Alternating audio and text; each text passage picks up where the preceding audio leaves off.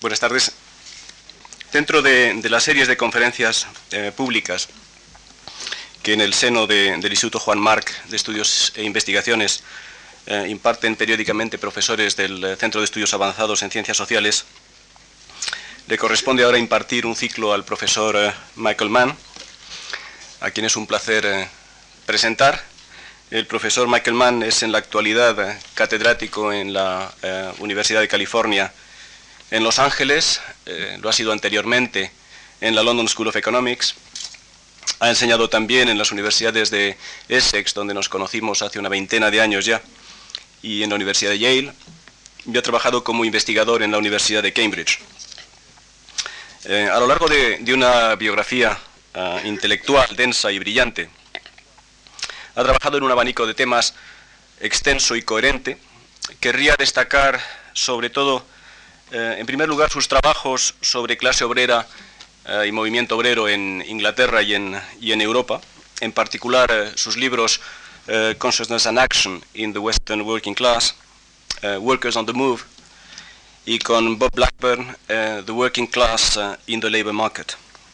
Son trabajos que publica a lo largo de los años 70 y que se iniciaron con su tesis doctoral en la Universidad de Oxford una segunda línea de trabajos es la que emprende eh, ya a finales de los años 70, una línea que me parece que define mucho su obra, trabajos sobre el Estado desde una perspectiva eh, de macrosociología histórica y con una ambición teórica considerable. Estos trabajos se inician con dos publicaciones en 1977 y 1979, States, Ancient and Modern y States and Society, 1130-1815. Eh, trabajos que culminan con eh, su serie de volúmenes, eh, The Sources of Social Power, de la que el primer volumen está ya editado y traducido al castellano por Alianza Editorial, como seguramente saben, y el segundo volumen, que abarca de 1760 a 1914, está a punto de salir. Incluye también esta línea de investigación dos libros, dos libros colectivos cuya edición dirigió. El primero es The Rise and Decline of the, of the Nation State, y el segundo libro que edita con John Hobson, States, International Markets and Hegemonic Regimes. La tercera dirección que quería señalar, de hecho, es una dirección bastante plural, bastante, mm, bastante compleja, que sigue diversas líneas. Una de estas líneas es el estudio del militarismo, eh, que abarca sus trabajos de la última década, trabajos eh, que incluyen Nationalism and Internationalism in Economic and Defense Policies, Capitalism and Militarism, War and Social Theory y The Roots and Contradictions of Contemporary Militarism y un libro en el que recoge bastantes de sus trabajos, uh, States, War and Capitalism. Una segunda dirección dentro de esta tercera uh, línea general es la que se refiere a la sociología del género, sobre la que ha publicado un libro con uh, Rosemary Crompton titulado Gender and Stratification. Querría destacar dos aspectos de estos trabajos y de la sociología en general de Michael Mann.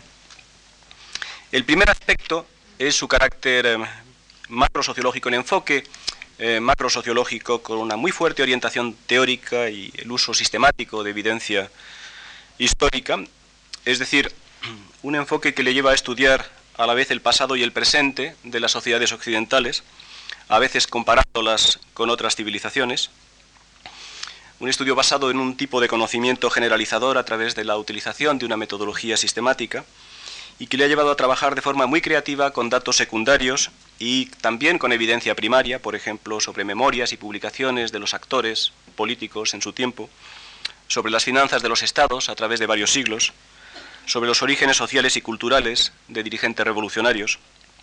Es decir, Mann no piensa que el pasado sea solo un tema para los historiadores, ni objeto de un conocimiento particular o particularista, y se inscribe así en una tradición, en la gran tradición sociológica clásica, que en los últimos tiempos, o en nuestros tiempos, abarca obras como la de Bendix, como la de Agon, como la de, T.H. Marshall, como la de Barrington Moore, como la de Cedas Cockpole, o como la de Tony Giddens.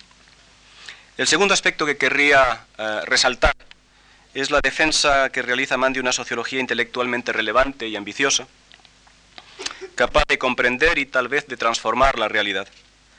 Se ha distanciado así de una sociología empiricista quejada, según él, de datafilia y que al transformar los datos los aleja de la realidad. entiende desde una perspectiva weberiana que los hechos son sólo interpretables en términos de sistemas de significados, agrupándolos en categorías sociológicamente significativas, suponiéndose así que datos y teoría están eh, inexorablemente unidos. Considera también eh, que las estructuras sociales son contingentes y por tanto eh, defiende que la macrosociología es imprescindible para dar sentido tanto a una historiografía particularista y ateórica como a una sociología empiricista muy provinciana. Y piensa que esta macrosociología ambiciosa es particularmente necesaria en los tiempos que vivimos, tiempos en los cuales los parámetros eh, limitados de la sociología en los países europeos eh, se han alterado profundamente, en que vivimos la crisis del comunismo, el resurgir de los nacionalismos y de las eh, etnicidades, la tensión permanente entre dictadura y democracia y la crisis de la izquierda tradicional, tema sobre el, que ha publicado también varios trabajos en la Sociedad Fabiana y en la revista Contention, en cuya dirección participa. Michael Mann enseña durante todo este curso es profesor durante todo este curso eh, completo en el Centro de Estudios Avanzados en Ciencias Sociales y su conferencia de hoy eh, será continuada con otras eh, tres conferencias los días 3, 10 y 11 y es, repito, un placer presentarle en esta de sus primeras conferencias. Muchas gracias.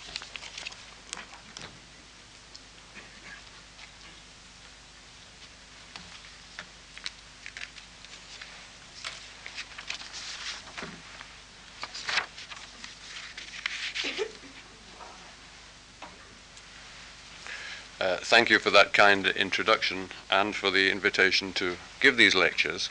I apologize for having to lecture in English. My four lectures will range over several centuries of the history of the state in Europe and America. I'll use the metaphor of the natural life cycle to describe this history, so that each lecture will cover a different crisis experienced during what we might call the birth, the adolescence, the maturity, and perhaps finally the senility, the old age of the modern nation state. Yet all metaphors ultimately inhibit our thought, and this one, the metaphor of the life cycle, is no exception. States do not usually die, though they can be killed by other states, more usually they change rather gradually over a long period of time into another kind of state. And we'll also find that states in the real world in each period have always been more varied than a single type can do justice to. Nevertheless, the metaphor can give a very rough sense of the four crises that I will describe. The first crisis is the birth crisis of the modern state, presented by the burst of revolutions and reform movements in the early modern period, that is, between about the 1760s and about the 1830s or 1840s, the turn of the 18th and 19th centuries.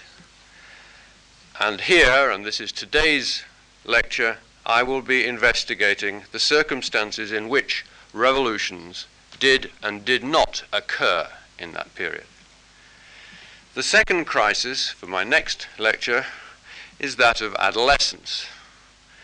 The adolescent crisis, the teenage crisis, presented by the impetuous rush towards the First World War, which was started by states but against their own best interests.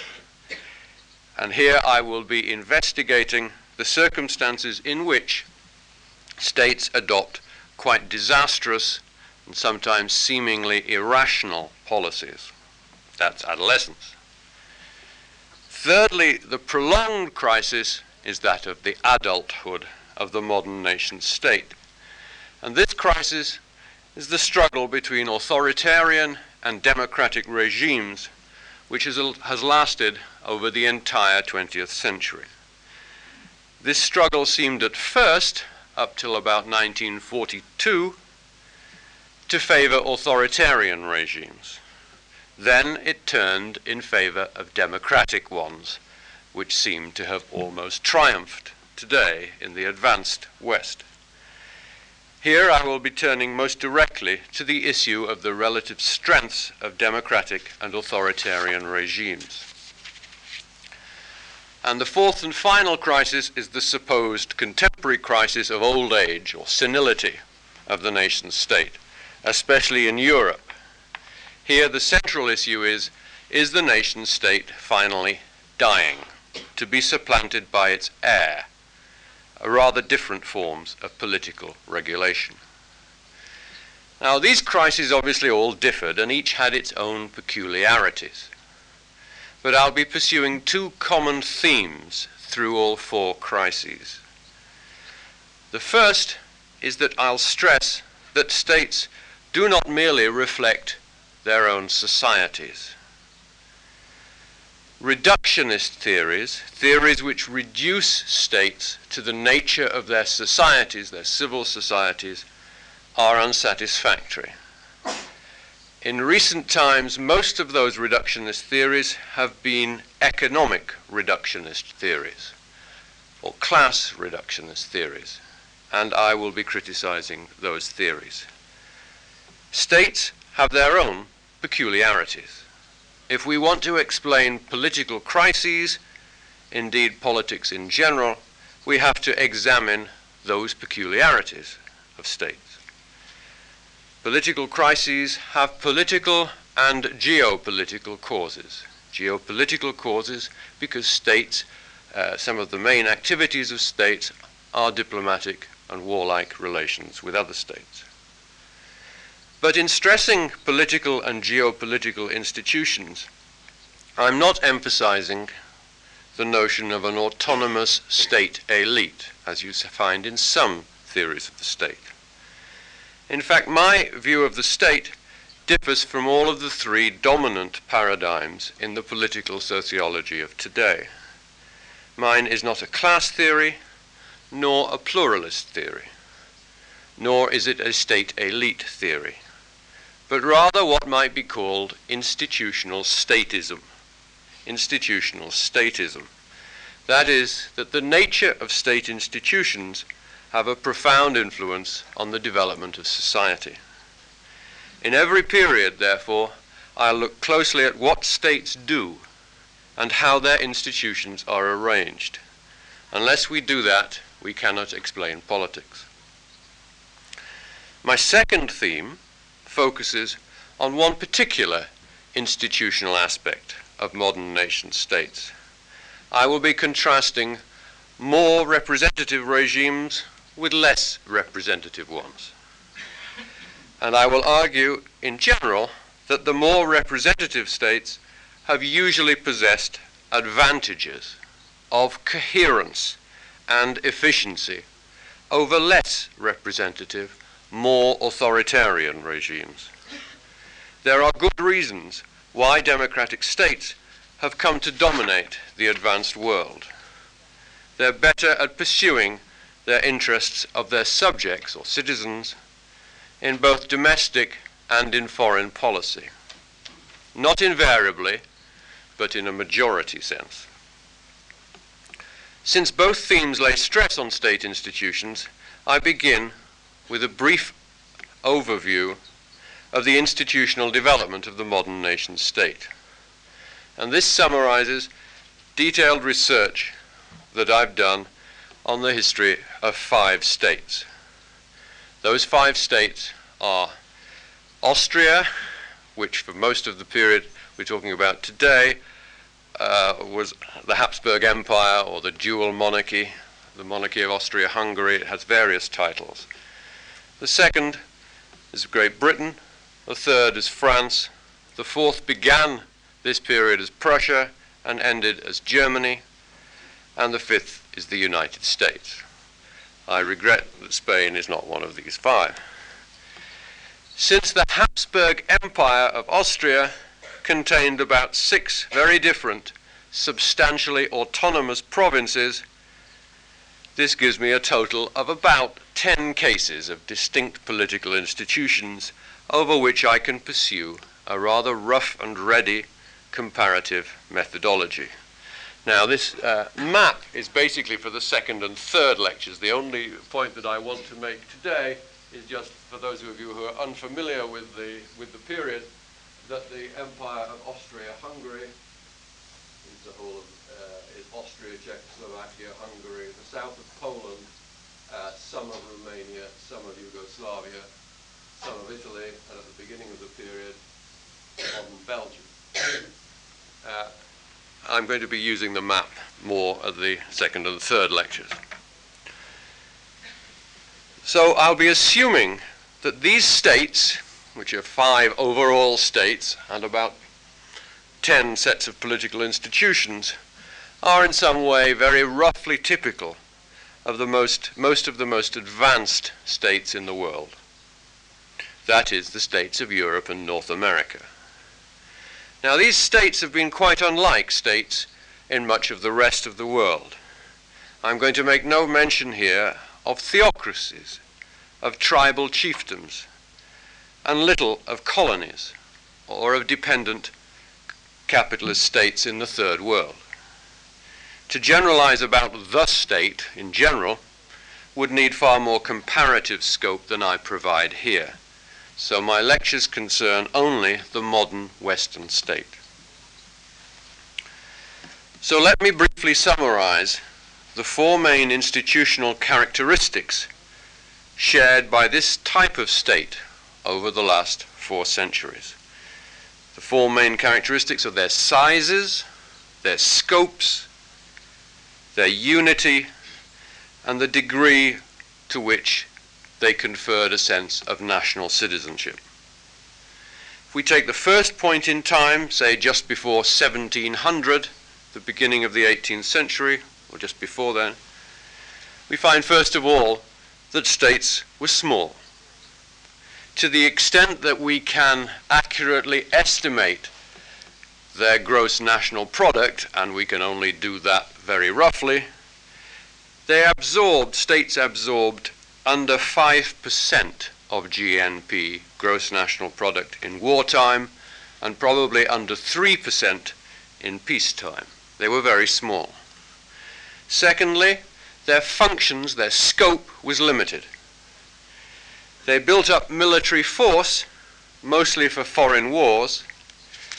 They administered the highest level of justice, but only the highest level of justice.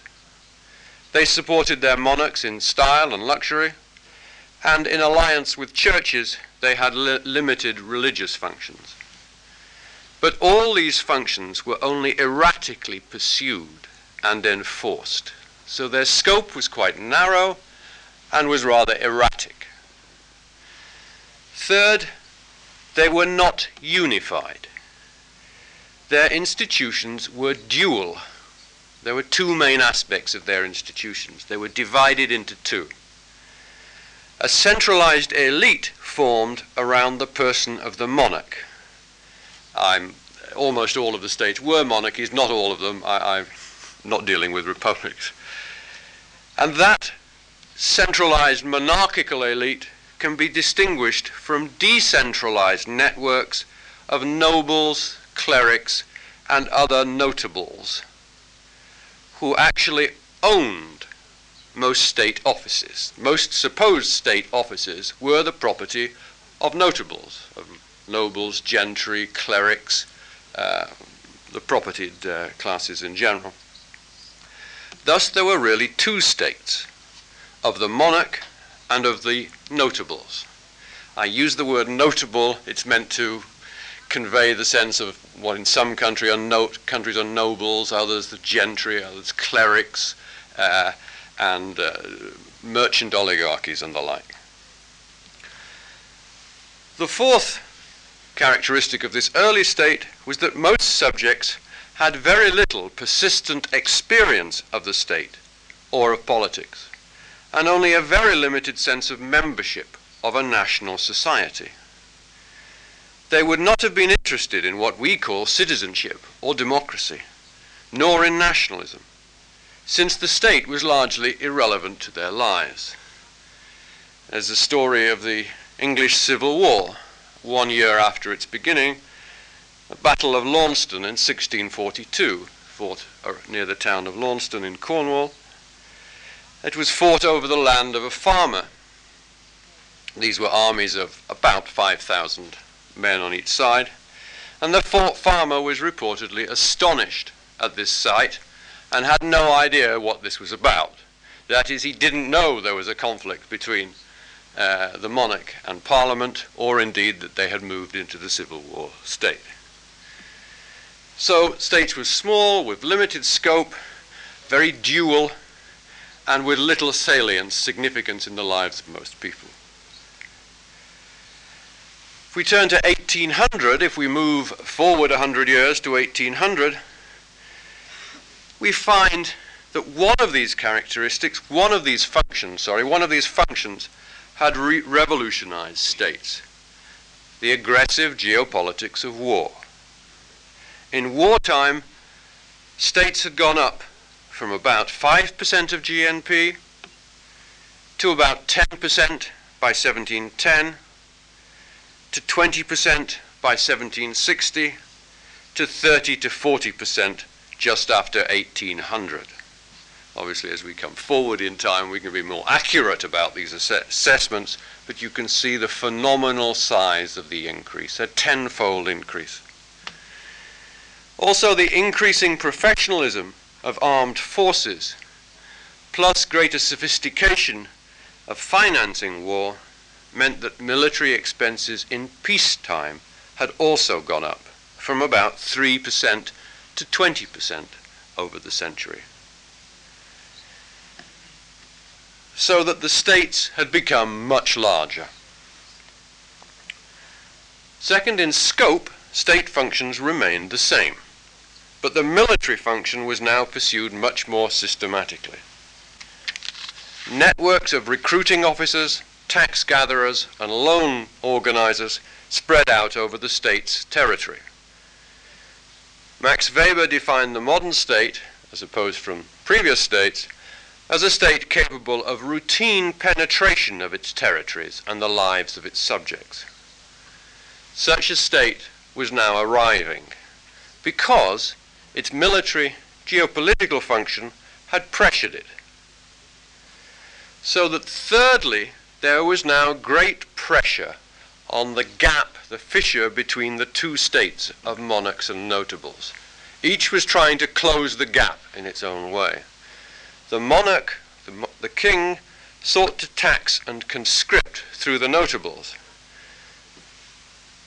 but asked them for more efficiency, fewer privileges, and fewer tax exemptions. The notables, in their turn, resisted, as they resisted increased taxes and as they demanded to see the accounts and denounced court luxury. Lower classes and religious minorities who were excluded from both of these states also resisted conscription and taxes and demanded political rights. And so finally, fourthly, notions of active national citizenship began to emerge, of both broader representative government and of nationalism. There's the story here in the Napoleonic War, around about 1805, I think it was 1806, uh, when England and France were hard at war, of the people of Hartlepool, which is a small seaside town in England, finding a monkey washed up on the beach. The monkey was dressed in a sailor's uniform. It was often the custom for a ship to have a pet monkey and to dress it in a sailor's uniform. The good citizens of Hartlepool took the monkey into the town square and hung it because they believed it was a French spy. So that stereo stereotypes of foreign of foreigners, the English against the French, the French being less than human, can be to some extent derived from this period. Now, this, this is the transition that I'm basically talking about today. But I'll continue for the moment with this very brief history of state institutions. Around 1900, if we move on to 1900. Now, contrary to most received wisdom, states were not in fact any bigger in 1900 than in 1800. They actually consumed a little less GNP. Their proportion of GNP had declined between 1800 and 1900. but, secondly, the scope of their functions had greatly broadened. Militarism now only cost 40%, not 80% of all expenditure. It varies a little, and there are complications about local and central government, but that's a rough generalization. So that the other 60% was being taken up by new civilian functions. These were firstly, and most importantly by 1900, communication systems, roads, railways, canals, docks, ports. Also, symbolic communication, national education systems. and they were just acquiring their first welfare functions, their first pensions, insurance schemes. So that the scope of the state through the 19th century had greatly broadened. Thirdly, there wasn't just, sorry, there was just one state. Just about. The administrations of all these diverse activities were spread out fairly evenly, if still a little thinly, across state territories. Within all states, bureaucratization had occurred, especially at lower and middle levels of administration and in the more democratic states, bureaucratization had occurred at the highest levels as well. So that that old two states of the monarch and the notables had largely disappeared. Fourthly, conceptions of national citizenship were now dominating politics, though this remained controversial. Who to include in national citizenship and how much active participation they should have remained contentious. And if I move finally onto states just before the year 2000, you can see that the size of the state grew again across the mid 20th century. Extraction rates in peacetime in peacetime are now much larger than in the past states take between 25% and 40% of GNP in the various Western countries, which they didn't usually do in peacetime before. The large, bureaucratic, socially significant state dominates much of our lives. Secondly, the scope of state functions has broadened again. Welfare rights increased, and most recently, states have thoroughly penetrated private and family life. Our children must go to school, and the state tries to prevent us from battering our wives and children, which states did not do in the past. Thirdly, there is no vestige remaining of the two states. There's only one state, highly centralized, coordinated, and thoroughly bureaucratized. Local and central governments have clear relationships with each other. Fourthly, conceptions of national citizenship are universally diffused, and the liberal democratic version of this citizenship, tinged with a little social democracy, seems to have triumphed over most of the advanced capitalist world. So, over the entire 300 years, states have grown substantially, especially in the earlier phase, massively broadened their scope later on, became much more cohesive later on and secured the sentiments, loyalties, and mild participation of their subjects later on. Perhaps this stage, state is now reaching its old age. That's the subject of the last talk. But these have been the characteristics of the modern liberal democratic nation state, viewed over a very broad evolutionary perspective, seems to have just grown and grown or diversified and diversified, penetrated and penetrated. But actually, the history of this state has not been a smooth upward path. Each development has occurred unevenly and through severe conflict and crisis. Let me turn to the first period and to the birth crisis. Now, around 1800, my five countries witnessed very varied politics. All were assailed by demands for more representative government, and all saw a growth in the notion of national citizenship. But beyond those similarities, there were large differences. There were two revolutions in the American colonies and in France. There were two successful movements of mild reform in Great Britain and in Prussia, and these two movements differed very greatly from each other. Finally, in the diverse lands of the Habsburg Empire, politics varied by province. In those provinces, there were attempted revolutions, attempted reforms, but there was a dominant tendency by the Habsburgs towards muddling through and towards postponing a crisis of their very survival, which took on an increasingly nationalist form as the individual provinces uh, became more nationalistic and discontented with Habsburg rule. Now, the question is why the similarity of the drive towards representation and why the differences between the forms of that? And those are the two questions I'm going to try and answer from now on. Now, many traditional answers have centered on class conflict. In this period, it's said, capitalism emerged, and with it, a bourgeoisie and a petty bourgeoisie in increasing conflict with an old regime, which they began to call feudal. This is where the term feudal originates in this period, as a term of abuse.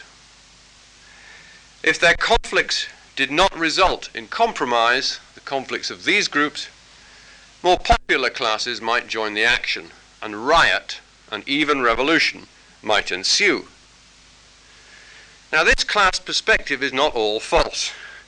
When major conflicts erupted, they were often between collective actors with some resemblance to classes.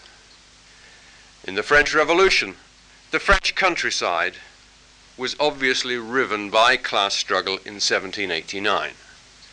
And the French towns were a little less clearly, but I think undoubtedly, riven by class struggle by about 1792.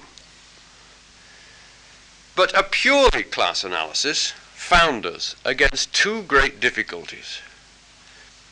The first difficulty is that there was no relationship between, on the one hand, the level of capitalist or bourgeois development, and on the other hand, revolution, reform, or indeed any other form of political outcome.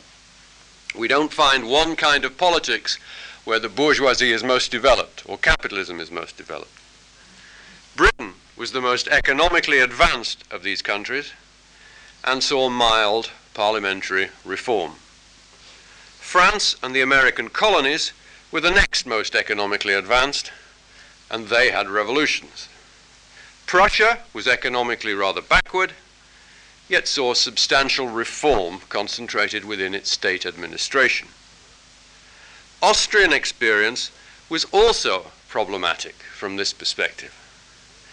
Its lands saw the first two attempted political revolutions by groups calling themselves patriots.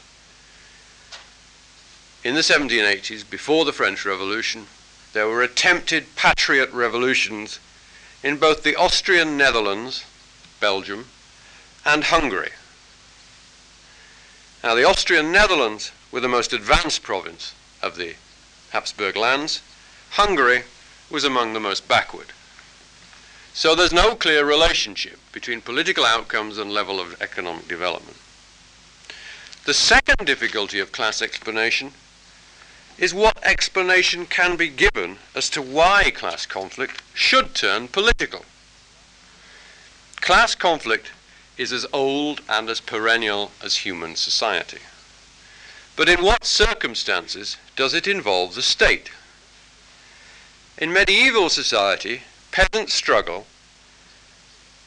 never really stopped against their lords, but it was only rarely aimed at the state and only usually when religious heresy intervened.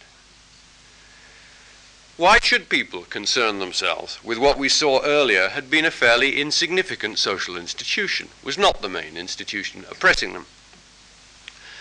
So, peasants said, burn down the manor, castrate the lord, disembowel the priest, but the king is a long way off, and he may actually help us if we appeal to him, which of course often happened in peasant revolts. And not that he helped them, but that they appealed to him. For people to turn against states, to seek to reform or overthrow them, distinct political causes are needed. Now, my introduction already gave the underlying political cause, the reason why emerging classes turned toward and against the state in the late 18th century.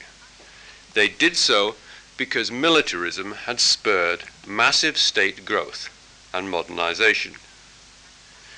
States had leapt from consuming 3 to 5% of GNP to 10 to 20% in the 1760s. In Prussia, it was 30%, and to 30 to 40% in the Napoleonic Wars. Almost all the increases went on armed forces. If we look at military manpower, the size of armies had doubled across mid century, the mid 18th century, and they doubled again during the Napoleonic Wars.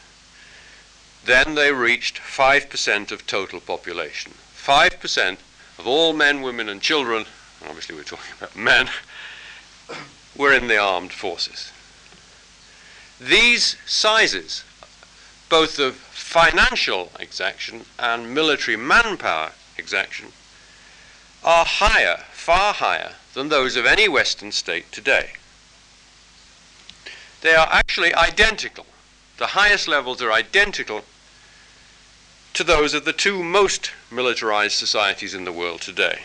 The expenditure level is exactly the same as that of Iraq. The manpower level is virtually the same as that of Israel. If we consider the transformation such military commitments have wrought to modern Iraq and Israel, we can perceive the impact on 18th century Europe. States became far more significant to their subjects. Regimes desperately economized and modernized in order to save money. Political protest broadened into extensive and political class struggle representation and the national question came fully onto the agenda, produced by state militarism.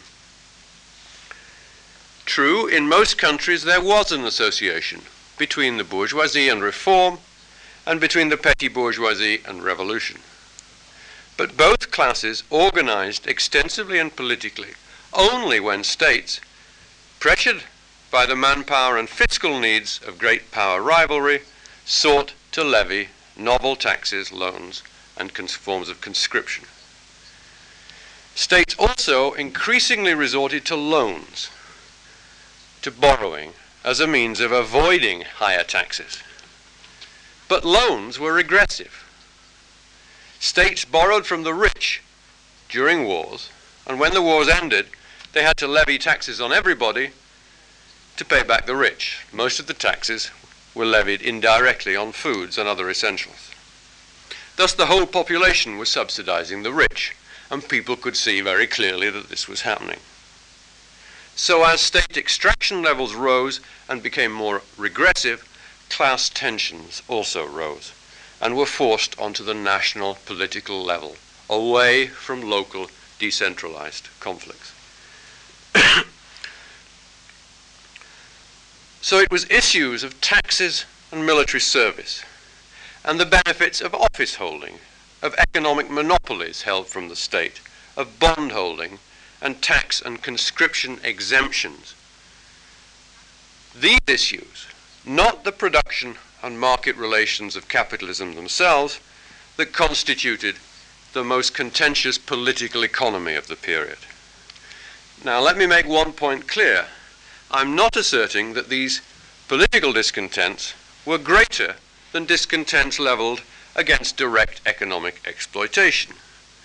In fact, they were almost certainly less in the lives of most people. Most people's conflicts were principally with their landlord or with uh, merchants or manufacturer. But I am asserting that it was these political issues of political economy, in the true sense, that more consistently evoked politics.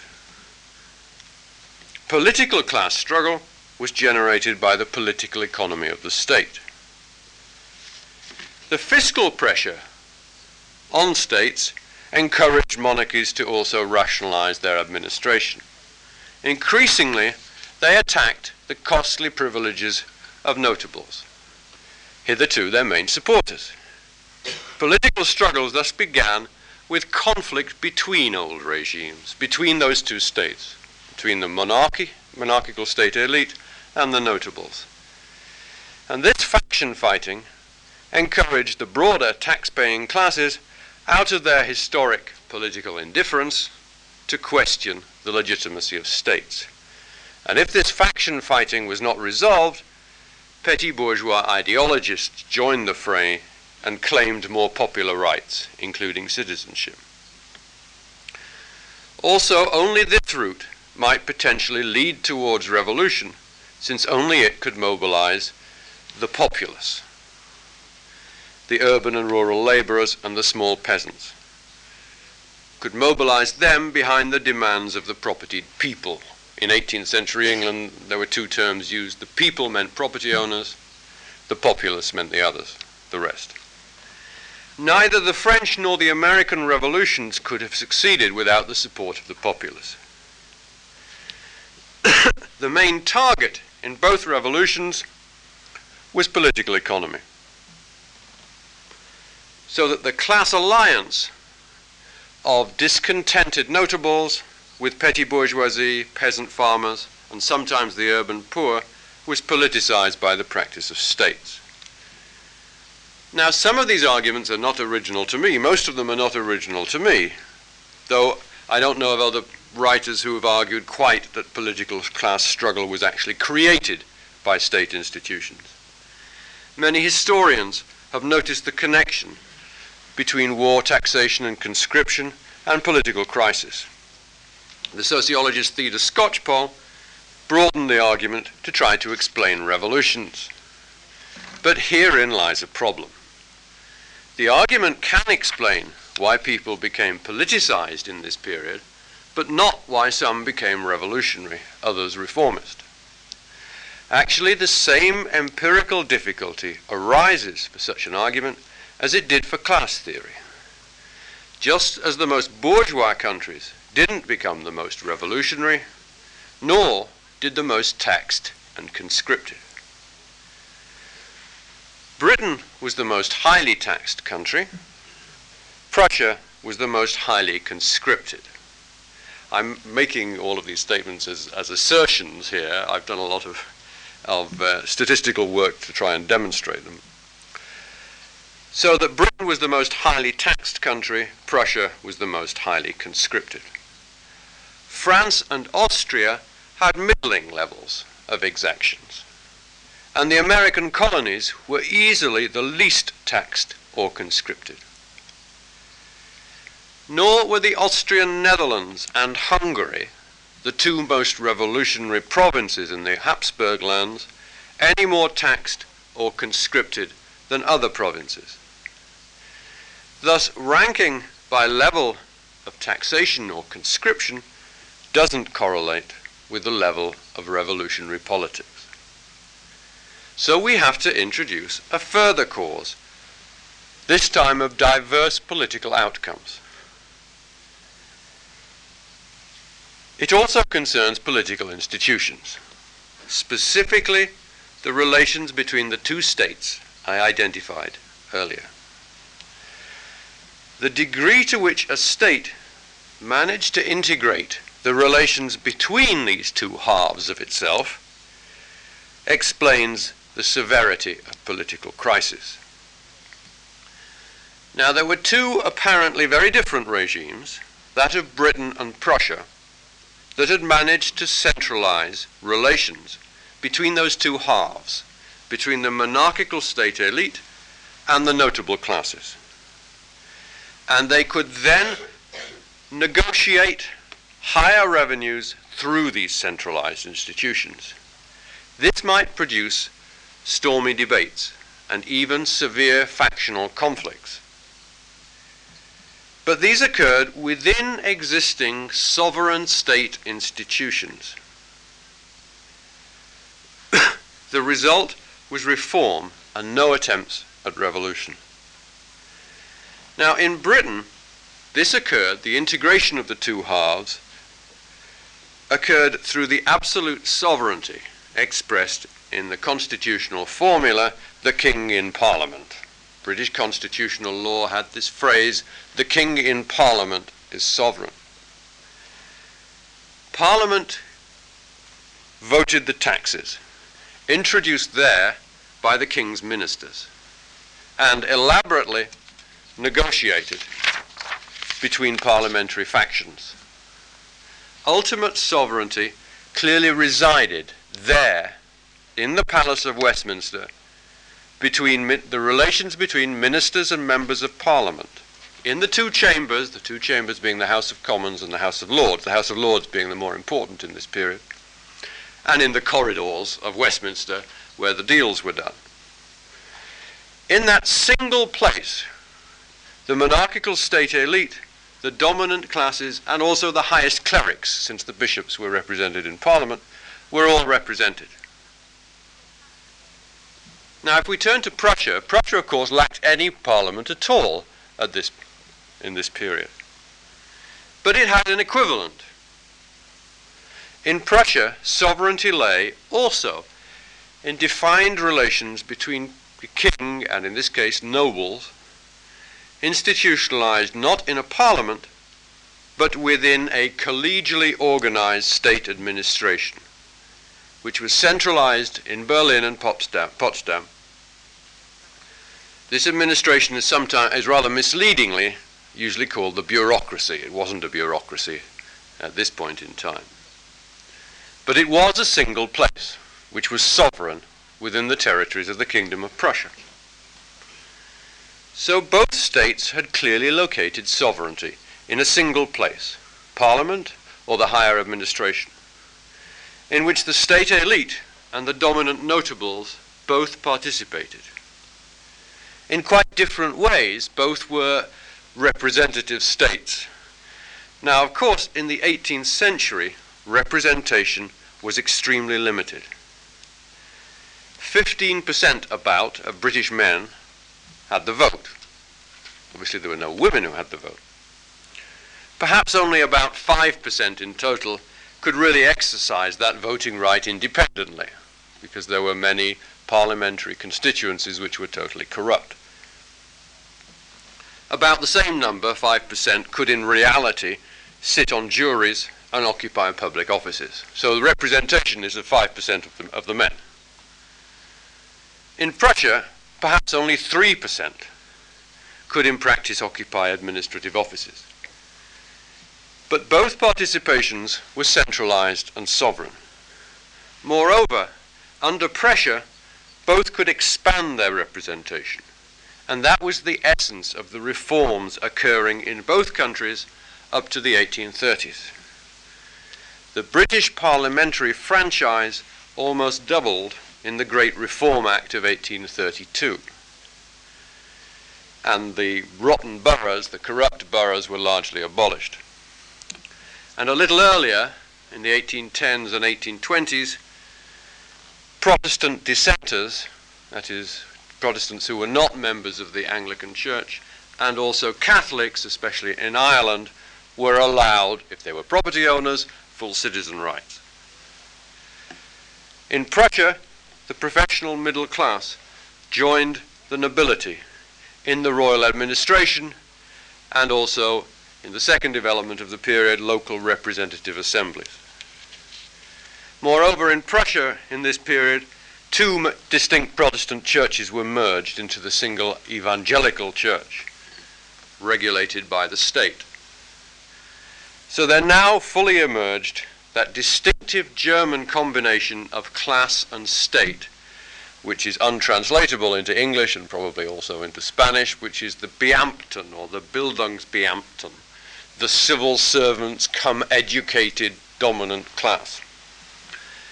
Thus, the two states, Britain and Prussia, with the highest level of exactions, the highest level of taxation in the one case and conscription in the other, managed to weather the fiscal crisis with rather limited reforms, not involving the majority of the population.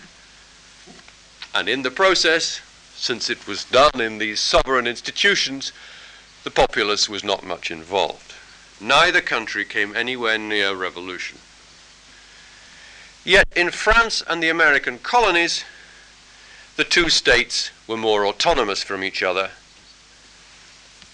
Monarchical institutions were more removed from the sphere of local notables.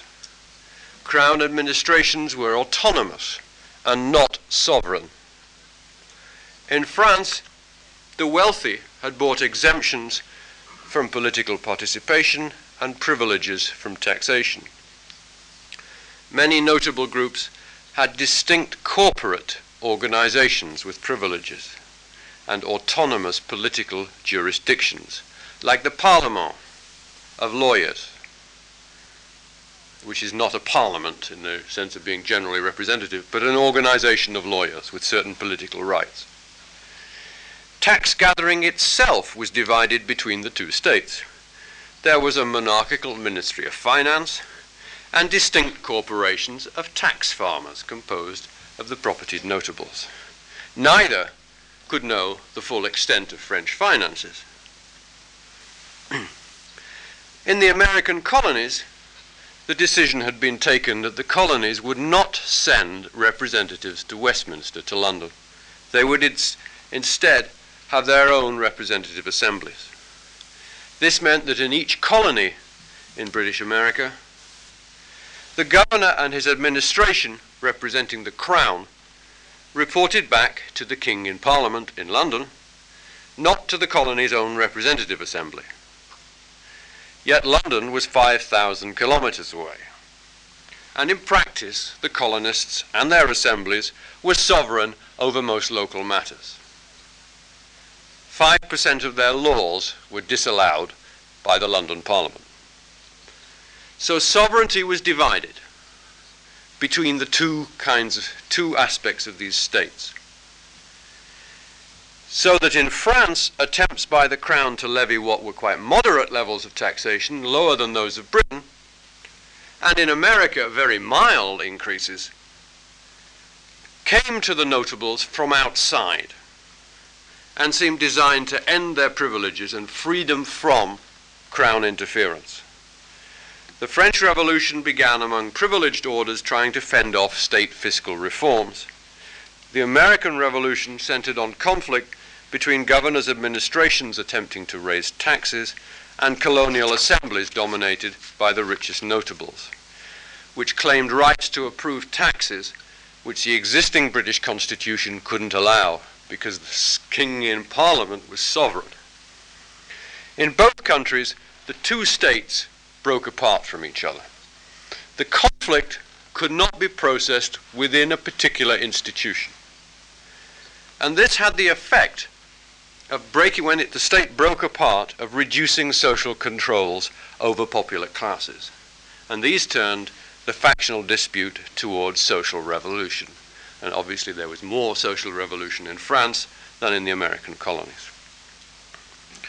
So what I'm saying is that revolution rather than reform had occurred essentially because neither state had located sovereignty in a single place to which both monarch and notables had access. Austria straddled a kind of middle terrain between these two alternatives, represented by Britain and Prussia on the one hand, and France and the American colonies on the other. Austria also had two states clearly separated. So, in that respect, it was like France and North America. The Habsburg monarchy had its own administration, spread rather thinly throughout the empire.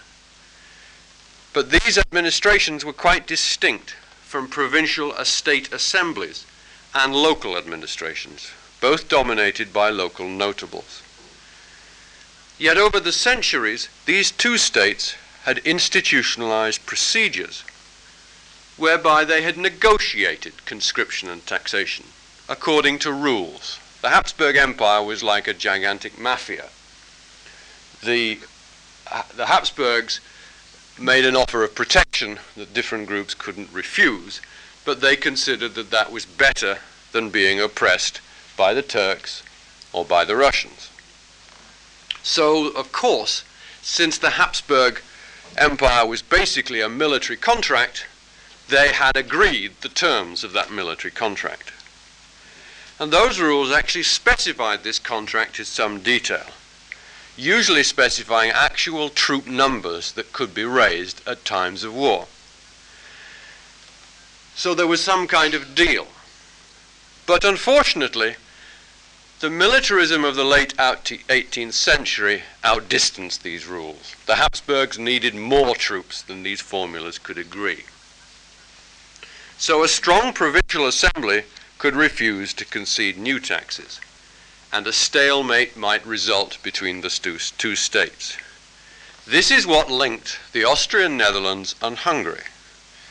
Not the level of economic development, nor the level of taxes but rather that both possess the strongest, most autonomous provincial as state assemblies, parliaments, as it were, of the local notables. Austria saw provincial political revolutions, which in both cases were successful, since the Austrian Netherlands eventually came apart as Belgium, and Hungary established substantial autonomy after 1867. Austria saw those successful revolutions, national revolutions, because of the distinctive form of its two states.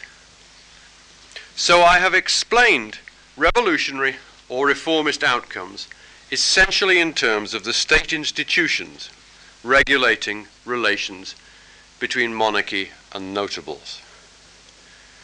Where did these institutional differences originate? Well, I can only answer here in the very broadest of terms.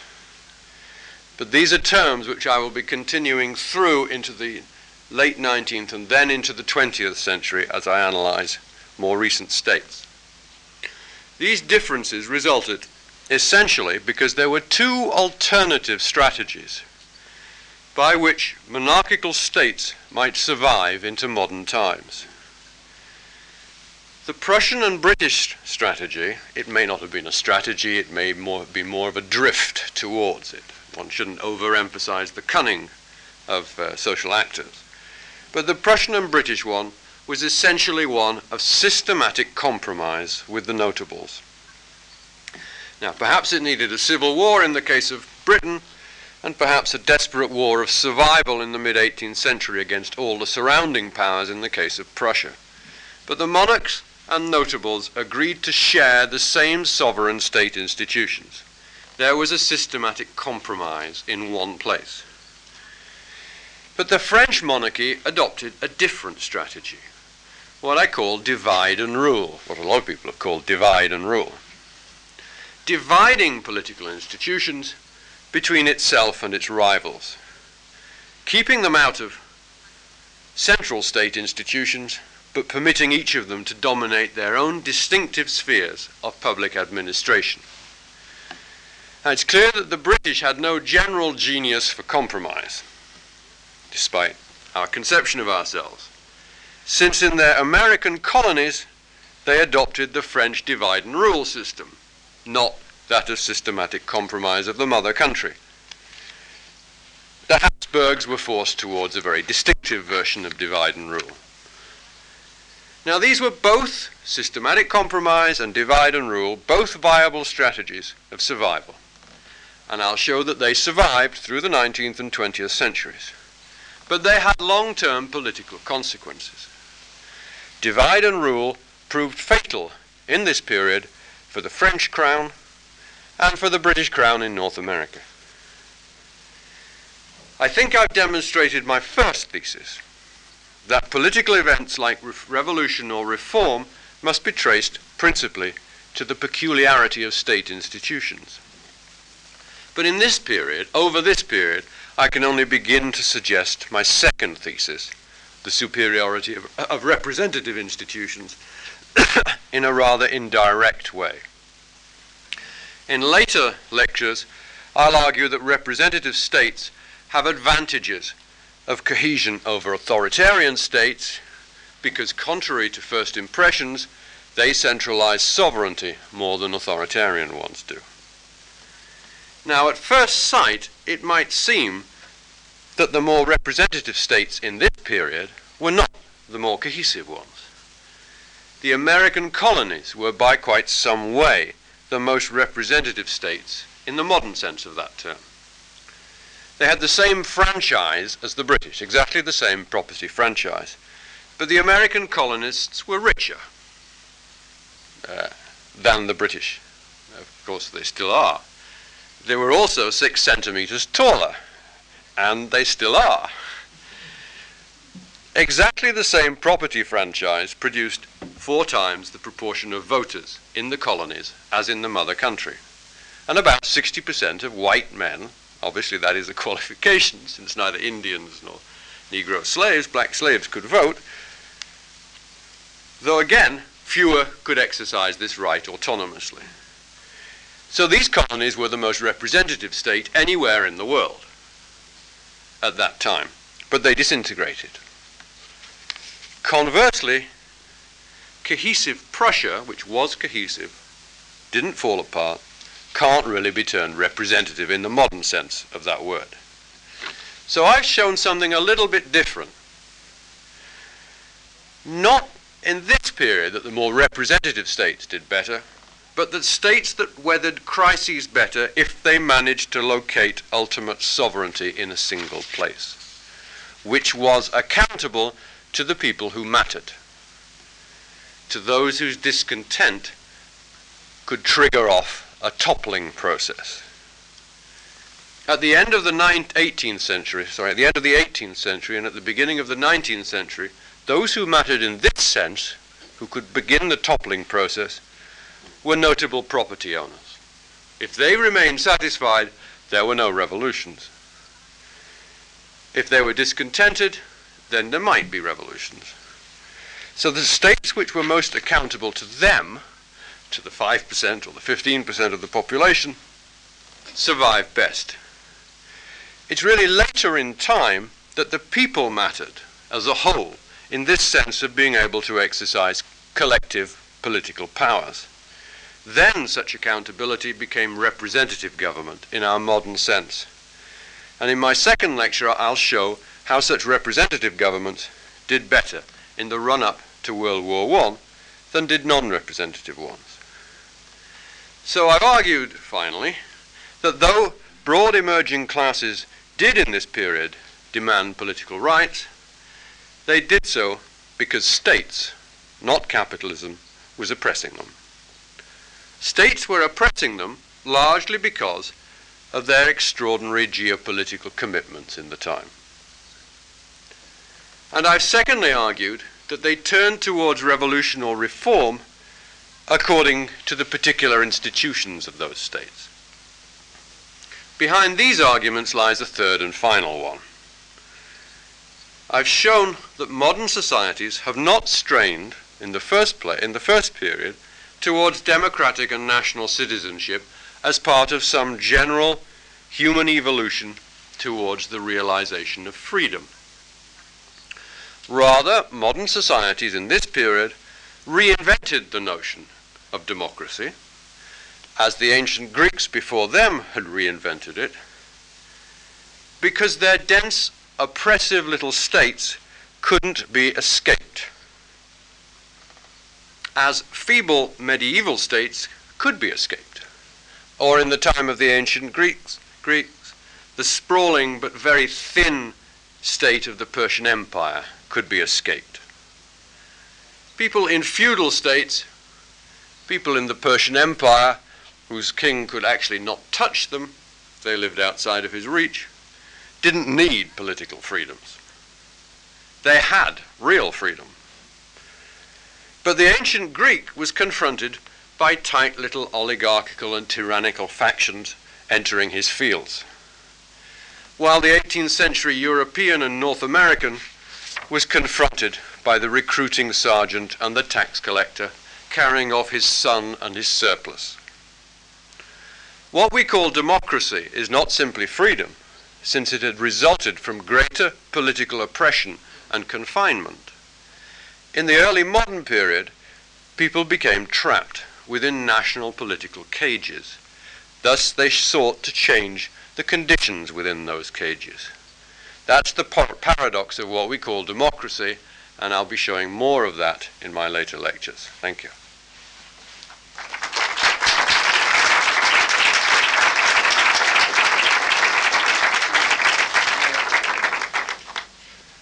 Now, please ask uh, questions. You can either speak them in English, or if you speak reasonably slowly, you can speak them in Spanish. Uh, my name is Rafael Duran, and I would like you to comment the sentence by Barnave, which says that a new distribution of wealth implies a new distribution of power. Because I think that uh, this sentence is in contradiction with uh, what you have defended here. Thank you. Yes. Well, I don't agree with that. Or at least, I will agree with it in a qualified sense. Of course, it means a distribution of power, but the question is a redistribution of power. But the question is whether it means automatically a redistribution of political power. In my work, I actually distinguish in general between four kinds of power economic, ideological, military, and political. They all have, though they're interconnected, they all have their own logics of autonomy. Now, one can find uh, major changes in economic structure. And of course, if they're major changes, they will always have some political consequences. I can't carry my argument too far. But um, what I'm saying is that economic changes may happen in an uh, may have largely apolitical consequences. They may involve new and distinct forms of conflict between economic actors, but these may be direct. They may occur largely through the direct relations of property owners and the propertyless, or more complex combinations of them. Now, what I didn't go into here, but which I could do, is that in the late 18th and early 19th century, I believe you can actually trace the rhythms of popular protest according to the level of exactions by the state rather than by changing relations in the economy. So that, for example, we, we know a lot of detail about Britain and about people counted riots and the like. And you can see that it's at the end of wars that you have, through each war of the 18th century and early 19th century, it's the end of wars that brings the problems, the political problems, because that's when there is no longer the legitimacy of actually fighting the war, and there is the added regression of the tax system at the end of wars in order to pay for loans. And so I think you can trace the actual rhythms of protest according to political events rather than the direct changes in the economy. I would also make that argument about the late 19th century and the early 20th century and the working class, though I'm not going into that here. Um, do you want to come back?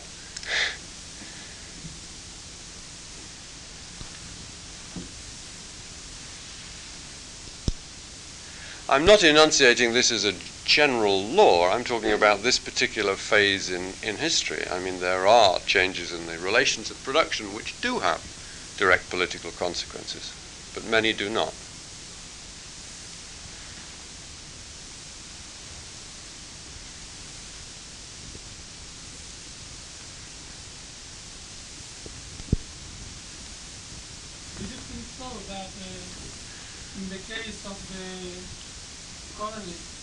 the, in North America, the, was more important the economic issues than the political one? Do you think that it was more important uh, the taxes issue than the self-government? I think that it was the taxes issue that brought about the demand for uh, for independence in, in the end. Um, there was a general problem in the uh, in the American colonies for the British. It was that uh, the result of the Seven Years' War, uh, um, it may not be called that in Spain, I don't know, 1756 to 1763, was a tremendous success for the British. They acquired North America, India, and a lot of other places. But unfortunately, it, it, ultimately was to lose them, the American colonies, because winning the war, kicking the French out, meant that the colonists no longer needed the protection of the British Empire. And now that they had to, now there was this new large enlarged empire which needed paying for, they were unwilling to pay. Now that was the main issue that the political notables fought about. Now, there were other issues that emerged once the controls became down. There were other more social issues that emerged among the more popular classes. And some of those were direct economic issues concerning debts. Uh, and there were social revolts in the period, both during the war and immediately afterwards. But the actual, uh, but in America, unlike France, the kind of local notables managed ultimately to keep control of this, and so there wasn't actually a social revolution. There was a, some extension of popular democracy, but not a great deal. So that I think it was predominantly the tax issue that uh, drove forward American independence. But as I said, it wasn't that they were heavily taxed. They weren't asked to pay anywhere near as much tax as the British did. What I've said is that there was, there was no single place where the sides could get together. It's part of a more general argument I have uh, that uh, it's where you get the conflict which is most direct and most easily perceptible that you get compromises resulting. Where it's most directly expressed and in single institutions. The social revolution occurs in the confusion that results when different conflicts uh, hit against each other, but not in single places and in a rather erratic fashion.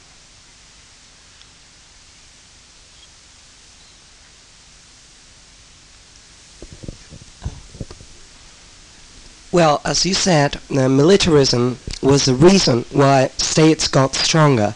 But what, uh, what was uh, the source of that fight for power?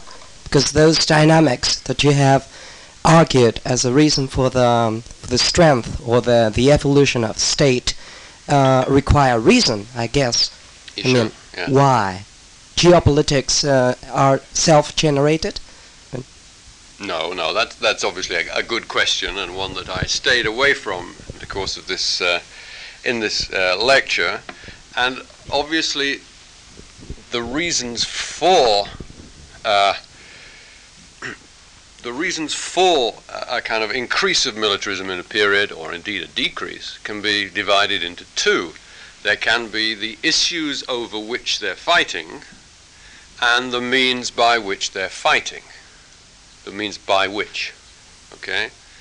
Now, the issues over which they're fighting may well be economic ones. They're not as it were, there, there was a certain amount of, usually a certain amount of indirectness in that, uh, except in a few cases, wars are generally fought about territory. And it, however, it is almost always assumed that there is an economic interest lying in the acquisition of those territories, though it's not merely economic interest. Now, what there was a change in the 18th century resulting from that, uh, from the, the motives uh, aspect. And that was the growing superiority of European armed forces over those of other parts of the world. and so more gains could be more easily made by the European powers. So when Britain and France, France fought against each other in the rest of the world, they actually both normally made gains at the expense of what we call the third world. So that part of it uh, made, uh, there were growing economic motives of that part of the war. You might make a similar argument about Europe, since this was also a period at which large states were gobbling up smaller ones. But the second part of it is the military means. And it was really the military means that put the pressure on states, because that was an arms race. Uh, of more, of larger armed forces, more professional armed forces, bigger navies and armies, infantry, cavalry, and artillery, related in more complex formations requiring greater training and greater support in peacetime. So that I can only give you a very mixed answer and concede some ground and say that, of course, economic motives are, were important as they normally are, uh, but that there is, as it were, there are, as it were, also logics coming from, in this example, from military power which evolves in response to the military formations currently confronting each other and the way that human beings have the ingenuity to find new forms of warship and guns and training systems uh, which lead them onward. Um, I would also, I should also make a little more explicit another concession towards economic and class theory. I mean, of course, in this period, with the development of capitalism, especially in agriculture, we do have growing bourgeois and petty bourgeois classes. Now, in the case of the bourgeoisie, I think it's pretty hard to find them being discontented, apart from the, the tax issue. Very hard to find bourgeoisies actually doing as Marx supposed that they would do. And they generally ingratiated themselves into old regimes. But the petty bourgeoisie was different, small shopkeepers, artisans, etc., who did start to agitate more. So it is, my argument is about the conjunction of those pressures with the specific pressures coming from states and militaries.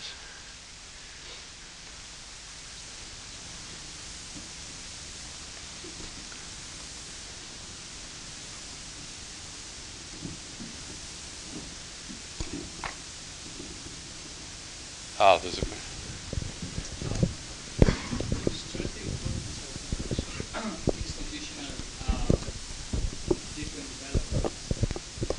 But finally, when you came to the problem of of uh, where do these differences come from, you've made an argument which also needs a further explanation because I think the problem of systematic compromise on one side and divide and rule on the other um, somehow is not trying I mean to solve the problem in a structural way as you've been speaking about before. Um, and if if we come back to how maybe Otto Hintze could see these problems a long time ago he would say that systematic compromise or divide and rule were somehow uh, pre-established in the countries that uh, you could find them. So there were not really strategies that one could use so freely, so as to say finally that it was fatal for France to use it against Britain and and Prussia. How would you consider the point of view of maybe absolutist state uh, theories in people like mostly I would say in this case Robert Brenner when he says that Great Britain and Prussia did not develop an absolutist like uh, structure of politics as against France uh, in which you could find and this comes to problems of of class structure uh, in the end in which you find a, a political development of the state a patrimonial development of the state, which in fact is a class-like development by which the state is trying to compete in taxation with the notables. Yes. Well, because Bob Brenner is a colleague of mine, I've, we've had this argument a great deal uh, in Los Angeles. Uh, I there are several things I can say. Firstly, I mean, just in self-defense, there's only so much one can say in one lecture an hour. Secondly, as far as those divisions are concerned between different kinds of regime, I fail to see why Prussia is not considered an absolutist regime, and France is. I have also tried to get, by specifying the different kind of provinces of the Habsburg Empire and the different forms that they took, which I alluded to here briefly, I've tried to show, you know, to demonstrate in other ways too that my way of looking at the different political systems is the one that matters. Now, where did they ori- originate? You know, I don't think I can answer that question because when I was looking at the earlier political period, uh, the earlier period, I didn't, uh, and doing the, the research in my first volume, I didn't actually have that question quite in mind. And I came to a rather different categorization, uh, based to some extent in terms of the difference between naval powers and land powers and the kind of militarism, different militarism that that leads to. Uh, so I think that I haven't, I freely admit that I haven't got a good answer to that. Uh, however, I could make a couple more points. The first one is that these things are not necessarily long lived. I'll argue in my next lecture that Prussia stroke Germany changed. That is, change from one system, from systematic compromise, to the other, divide and rule. Uh, and then a second point is that one can always trace back origins. And one can kind of have a conception that in tracing back origins, one's arrived at the final cause. But of course, if one's final causes, uh, sorry, original causes produce institutions, societies institutionalize certain conflicts, and then those institutions may have a life of their own and constrain subsequent social development. That's my argument. So, in a way, it doesn't matter particularly what the origins of these systems were if one can show that the institutions in a later period do have a form of autonomy. Now, if I can do that, and I can actually show that if, say, if Prussia Germany changes sides in, in this division, it changes the consequences, then I think I, to some extent, I've dispensed with the need to the need that we always feel to trace back origin. Okay, and just one final point. Uh, uh you know, if one says this was a failure, um, you know, the French system was a failure. The French system uh, had developed you know, centuries before as a very effective means of dealing with a bigger, bigger, more diverse territory than, say, Britain, uh, and had worked very successfully for a long period of time. It was undermined, I think, really by the new level of uh, finances, fundamentally, which was required at the end of the 18th century. We'll see that I think that uh, the German political system gets its comeuppance, its uh, coup de grace in the 20th century, but it had done pretty well uh, before that.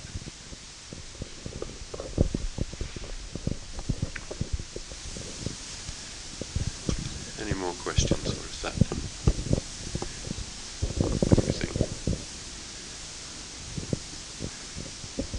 Okay, unless there's someone burning to ask a question. Thank you very much.